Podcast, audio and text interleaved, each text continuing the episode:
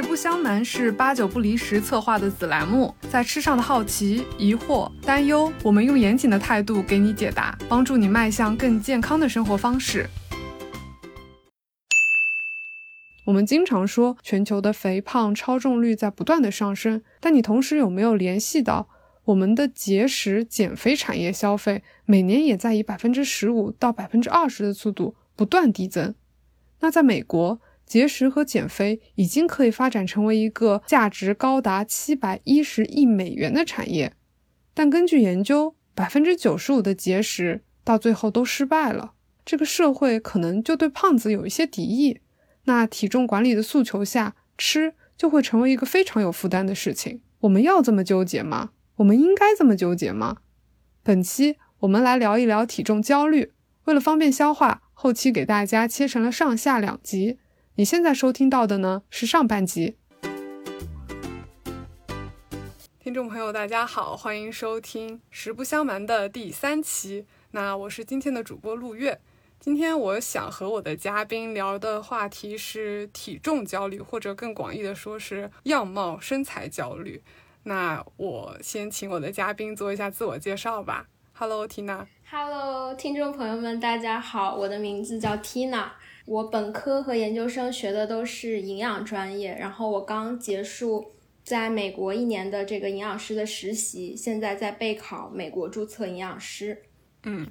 离注册营养师就一步之遥了。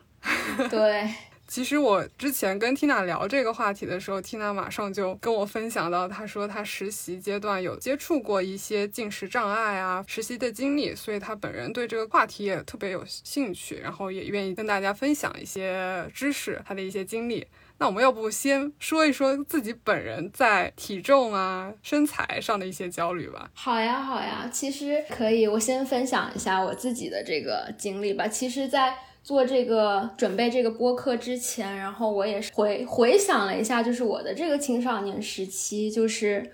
我发现有一种淡淡的这个身材焦虑，其实也是在伴随着我成长的，因为我是梨形身材，然后。我妈妈其实也是梨形身材，经常一起爱逛街嘛，然后我妈妈就喜欢给我买衣服，她经常对我说的一句话就是。我们要买那种可以修饰自己身材的衣服，我们要遮蔽住自己的缺点。那于是我感觉我的衣柜里啊，就就是清一色的，就是连衣裙啊，然后可以遮住那种我臀部的那种偏长款的那种衣服。但是在慢慢的长大过程中，包括我上初中、高中，异性其实都拿我的身材开过玩笑，然后发觉自己其实，在内心里会慢慢滋生这个其实有点自卑的小情绪。对，我觉得缇娜分享的这个我还挺有共鸣的，因为我觉得我也是下肢并不是那种特别纤细的，而且尤其如果当夏天要到的时候，感觉家里面的女性或者说你看到的一些报道提到女性都会想说什么夏日减肥大作战，就总有这样的标题。然后，那我自己亲妹妹是比我小十岁嘛，那经常她小时候在饭桌上，我们经常就会说，哎，你不要吃那么多饭。你要长胖的，胖姑娘是不好看的，所以我就觉得这些感觉是我们自己形成对体重的焦虑，也是跟自己成长环境是特别有关系的。对童年经历、青少年时期的这些经历，我觉得都是非常相关的。所以我们要不先来聊一聊这个体重吧？毕竟我感觉体重、BMI 这些词汇大家已经很熟悉了。我们会觉得有一个健康的体重或者有个健康的 BMI 的范围，那体重它是不是就是一个很好的黄金标准，可以来判断大家的健康的程度？嗯，首先呢是这样的，就关于体重呢，就很多研究都表明呢，肥胖呢和很多疾病是相关的。那保持一个健康的体重可以帮助减少。某些慢性疾病的风险呢，像高血压呀、高血脂。那另一个极端就是体重过瘦。那体重过瘦相对的也是有很多疾病风险的。那判断一个自己体重是否在健康的范围，或者是否肥胖，可以通过我们所说的这个 BMI，也就是身体质量指数。那它其实就是一个嗯体重和身高的比例。相对于我们亚洲人来说呢，十八点五到二十二点九就是一个健康的范围。那这个标准其实跟呃像美国是不一样的。那美国就是十八点五到二十四点九，亚洲人更低的原因呢，就是亚洲人在相同的 BMI 的情况下，会有更高的患糖尿病的风险。那这可以回答刚才 Cindy 问我的那个问题，就是说 BMI 或者体重到底是不是衡量健康的一个黄金标准？因为我觉得呢，BMI 它是一个相对就是简单，提供了一个快捷的判断方法，是值得参考的，但它并不是唯一的标准，甚至有时候它并不可靠。那我们在实际的就是呃操作当中呢，我们应该结合其他指标，比如说体脂率和腰围。像有一些人虽然就外表看起来挺苗条的，但是体脂率很高，那这种呢就被我们称为隐形肥胖，因为他们的脂肪是我们肉眼看不见的，也就是内脏脂肪。那过多的内脏脂肪也会增加这个慢性疾病的风险。其次呢，就是 BMI 它也没有考虑到这个肌肉，肌肉它其实是比较重的，有些像运动员他们 BMI 偏高，只是因为他们的这个肌肉比较多，对。所以就是我想说，就是体重它是跟呃肥胖是跟就是很多疾病就是有关联性，但是 BMI 它也是一个就是提供给我们一个非常简便的一个判断方法，计算一下我们就知道，但是我们并不能把它作为唯一的这个参考标准，应该结合像体脂率、腰围、腰臀比这种其他的这个嗯指标来进行一个判断，对。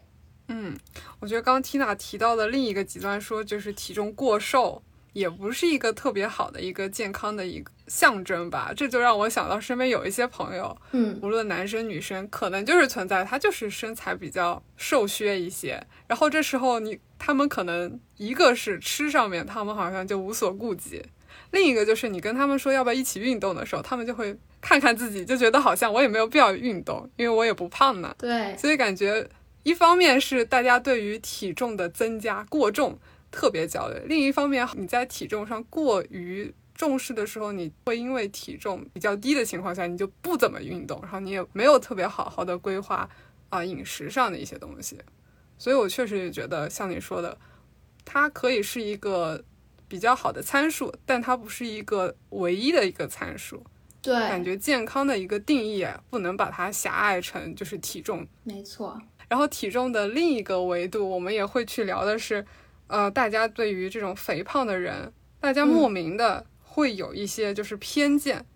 就像是我当时上课，我第一次接触到的概念叫啊，health at every size，那翻译成中文就是说各种体型它都可以健康，那胖的人也是健康的，过瘦的可以也可以是健康的，所以这个当时我第一次接触到这个概念的时候，我就觉得有点震惊。就我就想说，怎么可能胖的人是健康的？然后我也觉得说，这种对于胖的人的偏见被概念被提出来的时候，我好像突然间就被点名了的这种感觉。说，哎，我好像确实也有对这样的人有一些偏见啊！我不知道 Tina 在这个话题上能不能也分享一下，就关于对肥胖的这种偏见，为什么就大家也近几年会去讨论这样的话题呢？对，因为我刚开始就是听到这个。Health at every size，然后简称是 HAES 这个概念的时候，我也是跟你一样的，就是感觉就是我非常的震惊，因为我们所接受到的教育就是体重，然后它是一个很多造成很多疾病的一个风险因子。其实我花了很长时间，就是去理解，然后以及让我自己去慢慢的就是去渗透这个概念，到底为什么，就是说。人们现在提倡着这一种各种体型的一个健康，之所以这个这个概念被提出来，就是我们看到很多时候大家会把身材和道德捆绑在一起，认认为哈身材好的人，他们就是有毅力的人，嗯，有动力去管理自己身材的人，那胖人就是懒惰啊、贪吃、丑陋。那其实我我自己认为，就是其实肥胖它并不是个，就是 HAES 它这个概念提出来，其实就是想让人们关注健康。这个健康是包括身呃身体的一个健康和心理的一个健康，不要强调把减肥当做一个健康目标。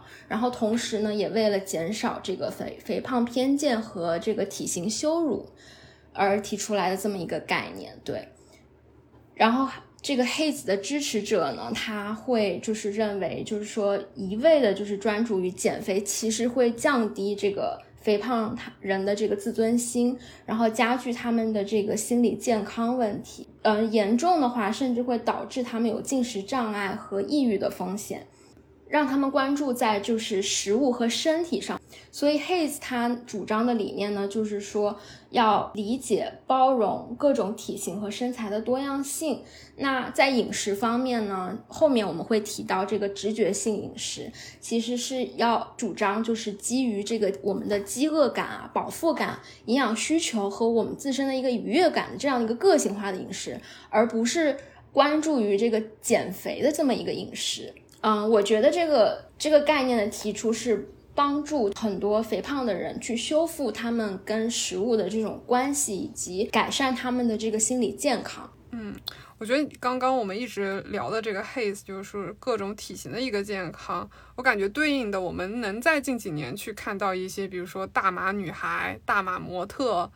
就是在媒体上。这个的出现，我一开始我也会觉得说有点冲击。我们觉得模特不就应该是那种要穿着高定，然后踩着高跟鞋，然后就很瘦削的？那我觉得这一些形象的出现，也是在打破我们对于体重或者对于身材或者对于完美身材的一个定义。也是我有看到很多人在大码的这些模特的一些推文呐或者新闻下面去评论，就觉得说挺好的，这样能让大家有对自己的身体有一个自信。有一个那种自爱的一个感觉，对对，其实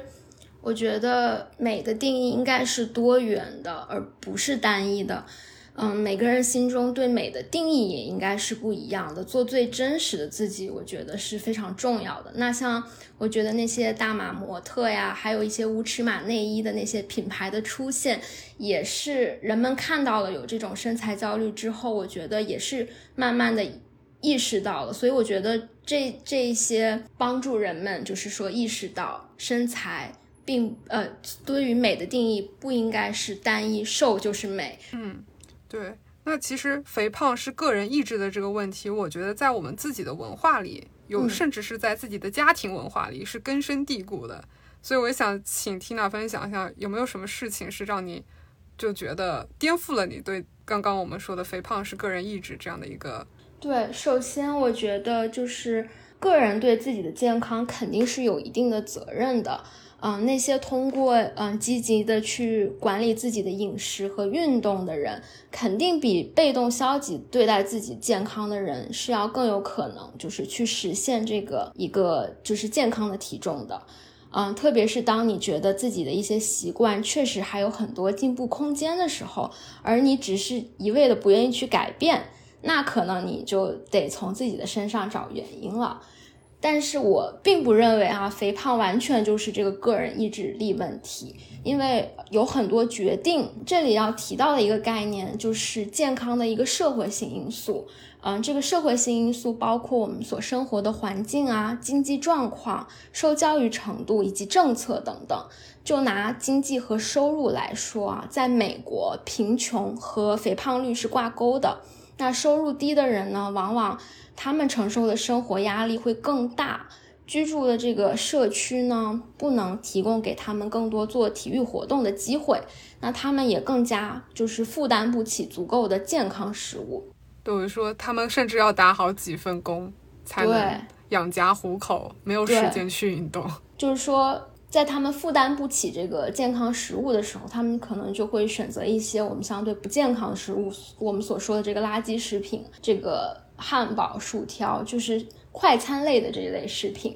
那这类食品往往就是更便宜，但是也热量更高，那更容易吃饱。嗯，我还记得我们做过一个作业啊，就是让我们体验，就是美国低收入人群一周只花四十美金在买菜上。我当时做完这个作业的感受就是说，如果只买就是新鲜的瓜果蔬菜，是四十美金是远远不够的，而且很难去吃饱。所以当人们感到饥饿的时候，他们其实很难去思考就是食物的营养价值。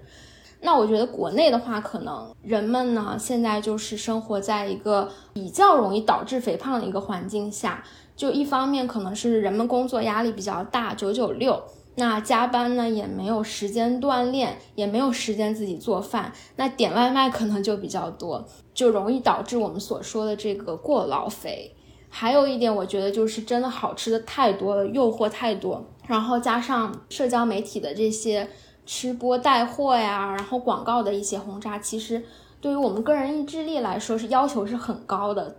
而且我觉得很难说，那个刚刚进入职场，然后特别辛苦工作的程序员，他因为没有管理好身材，他就没有意志力。我觉得他九九六坚持上班也是一个意志力的表现，所以没有办法说把肥胖或者身材就一下子